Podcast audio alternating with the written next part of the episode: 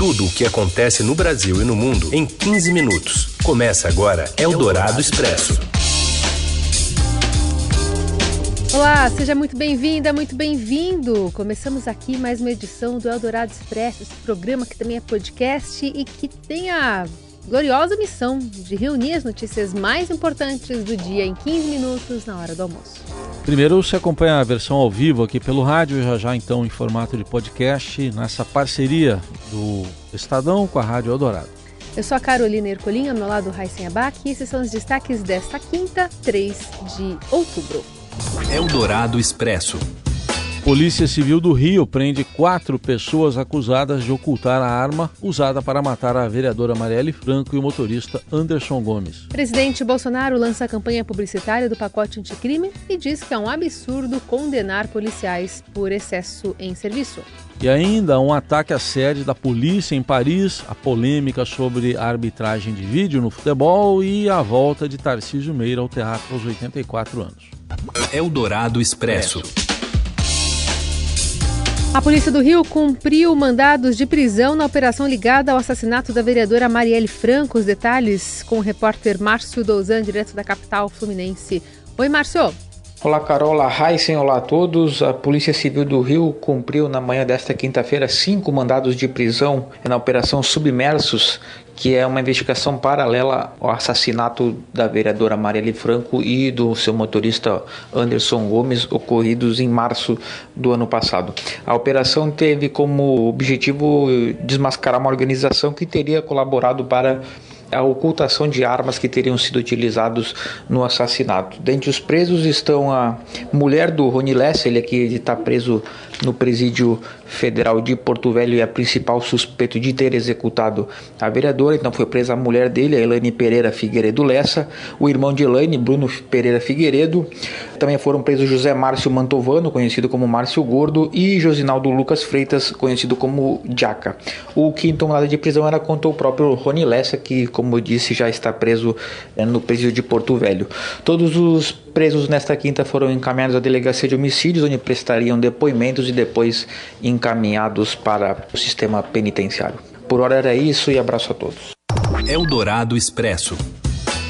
Com a presença do presidente Jair Bolsonaro, o Palácio do Planalto lançou hoje uma campanha publicitária para tentar deslanchar o pacote anticrime do ministro Sérgio Moro. Acompanhe as informações direto de Brasília com a repórter Júlia Lindner. Oi, Júlia. Olá, Carolina. Olá, Heisen.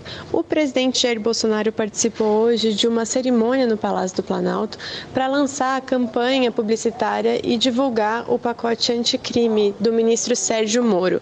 Esse pacote, que é formado por três propostas principais, ele tramita no Congresso desde fevereiro em ritmo muito lento. Então, a ideia é, através desses vídeos e dessa campanha, sensibilizar também a população e tentar pressionar para que essas propostas avancem no legislativo legislativo.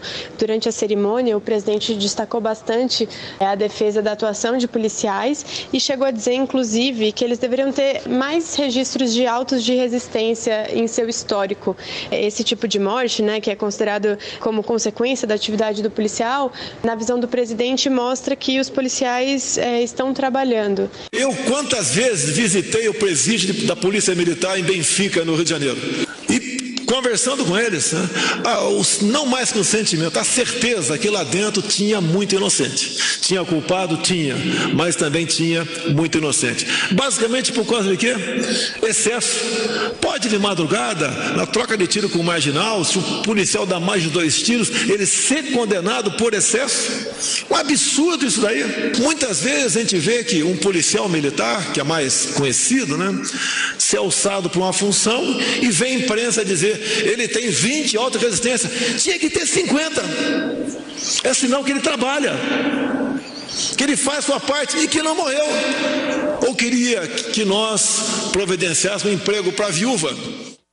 Eldorado Expresso. Um ataque à sede da polícia de Paris deixou quatro policiais mortos a facadas e também o um agressor que foi abatido após o crime. Segundo a prefeita da capital francesa, Anne Hidalgo, o autor do atentado foi um funcionário que ainda não teve o nome divulgado. O agressor, que foi morto no hall de entrada da sede da polícia, trabalhava na diretoria de inteligência. A sede fica no centro histórico de, Paris, do, de Paris, perto da Catedral de Notre-Dame. A região foi bloqueada pelas forças de segurança e o presidente francês Emmanuel Macron e outras autoridades foram ao local do ataque. A polícia ainda não sabe a motivação do crime, mas investiga a hipótese de um conflito pessoal. Eldorado Expresso. Tem operação do Ministério Público Federal e da Polícia Federal hoje, Operação Estrela Cadente, que investiga vazamentos que teriam sido feitos no, pelo governo em 2012, entre 2010 e 2012, ao banco BTG Pactual. Seriam vazamentos sobre a política de juros em reuniões do Comitê de Política Monetária do Banco Central. Foi expedido um mandado de busca e apreensão na sede da instituição financeira em São Paulo. O inquérito foi iniciado com base em delação premiada do ex-ministro da Fazenda, Antônio Palocci, e apura o fornecimento de informações sigilosas sobre alterações na taxa de juros Selic por parte da cúpula do Ministério da Fazenda e do Banco Central. Na época, o ministro da Fazenda era Guido Mantega. De acordo com o Ministério Público Federal, o beneficiário era um fundo de investimento administrado pelo Banco BTG Pactual. As investigações apontam ainda que, a partir do recebimento de informações privilegiadas, o fundo teria obtido lucros de dezenas de milhões de reais e as reuniões do Copom que definem a taxa básica de juros da economia eram mensais na época, hoje ocorrem a cada 45 dias.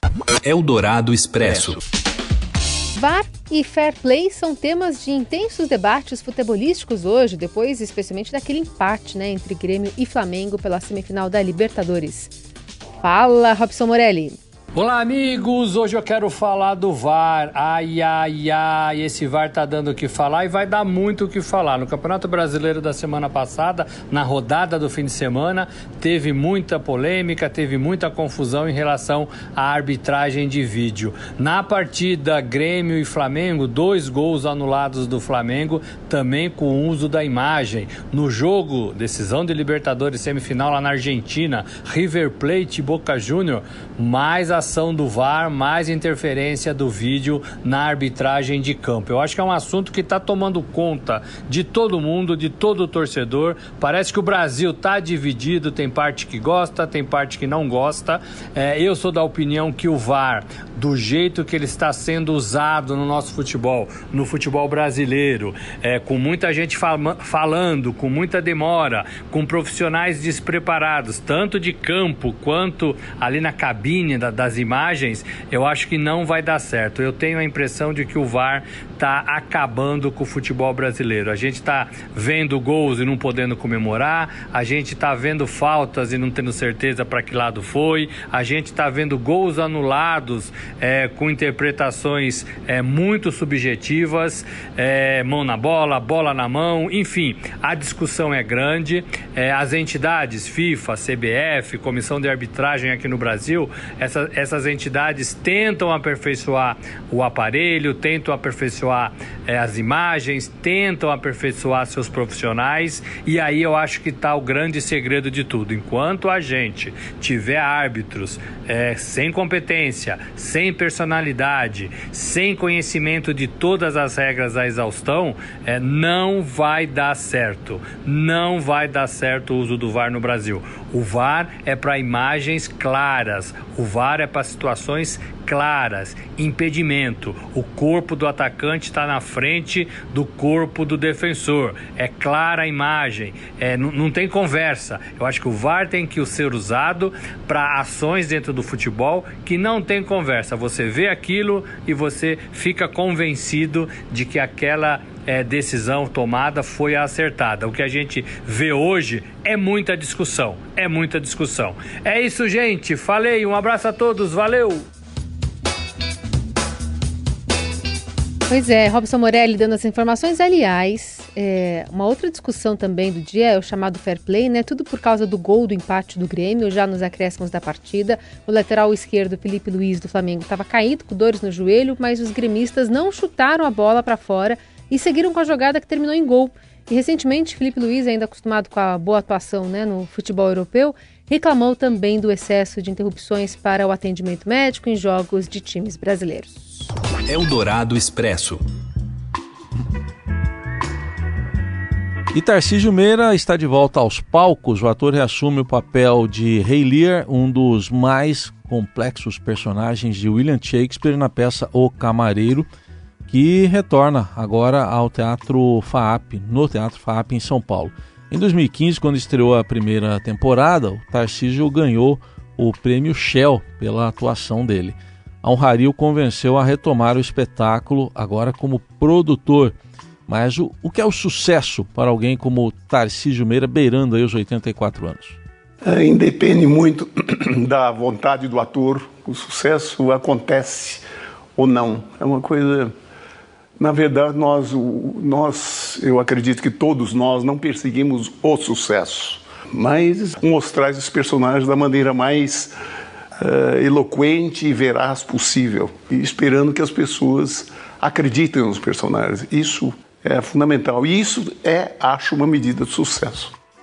Tarcísio completa 84 anos no sábado, agora, depois de interpretar mais de 50 papéis entre novelas, minisséries e seriados. Eu imitava o Tarcísio Meira na escola, viu? Como assim? Era o João Coragem. Tinha uns, a novela Os Irmãos Coragem. Você imitava em que sentido? Não, a gente fazia lá uma encenação lá e eu era o João Coragem. Na novela Irmãos Coragem, anos 70. Hein?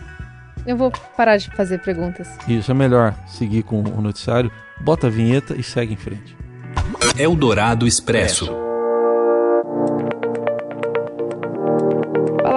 Dos anos 2019, hum. a Amazon anunciou a chegada da Alexa ao Brasil. A, as caixas de som com a assistente integrada entraram em pré-venda hoje pela internet com preços a partir de 349 reais e previsão para entrega já a partir da semana que vem. Mas o que é Alexa mesmo? Ela mesma responde. Amazon Alexa ou simplesmente Alexa é uma assistente virtual inteligente desenvolvida pela subsidiária da Amazon.com. Os aparelhos Echo conectam-se ao serviço, que possui capacidade de interagir por voz, tocar músicas, fazer listas de tarefas, configurar alarmes, prover informações Ela sobre vai falando, né? Uma voz é, robotizada aí que tem diversas é, funcionalidades, como a gente está ouvindo. É mais uma investida da Amazon para crescer aqui no mercado brasileiro. Tem três versões da Echo, com a Alexa falando em português, e virão integradas com serviços com foco no público, é, no público brasileiro, inclusive. Vai ser possível consultar os bancos Bradesco e Itaú, pedir comida no aplicativo iFood ou ouvir histórias da Turma da Mônica, além de assistir a séries de TV produzidas aqui. Vamos pensar no futuro? Bora. Futuro é, é agora, já. Acabou, já vi, acabou aqui já virou futuro. E até sexta. Tchau. Você ouviu Eldorado Expresso tudo o que acontece no Brasil e no mundo em 15 minutos.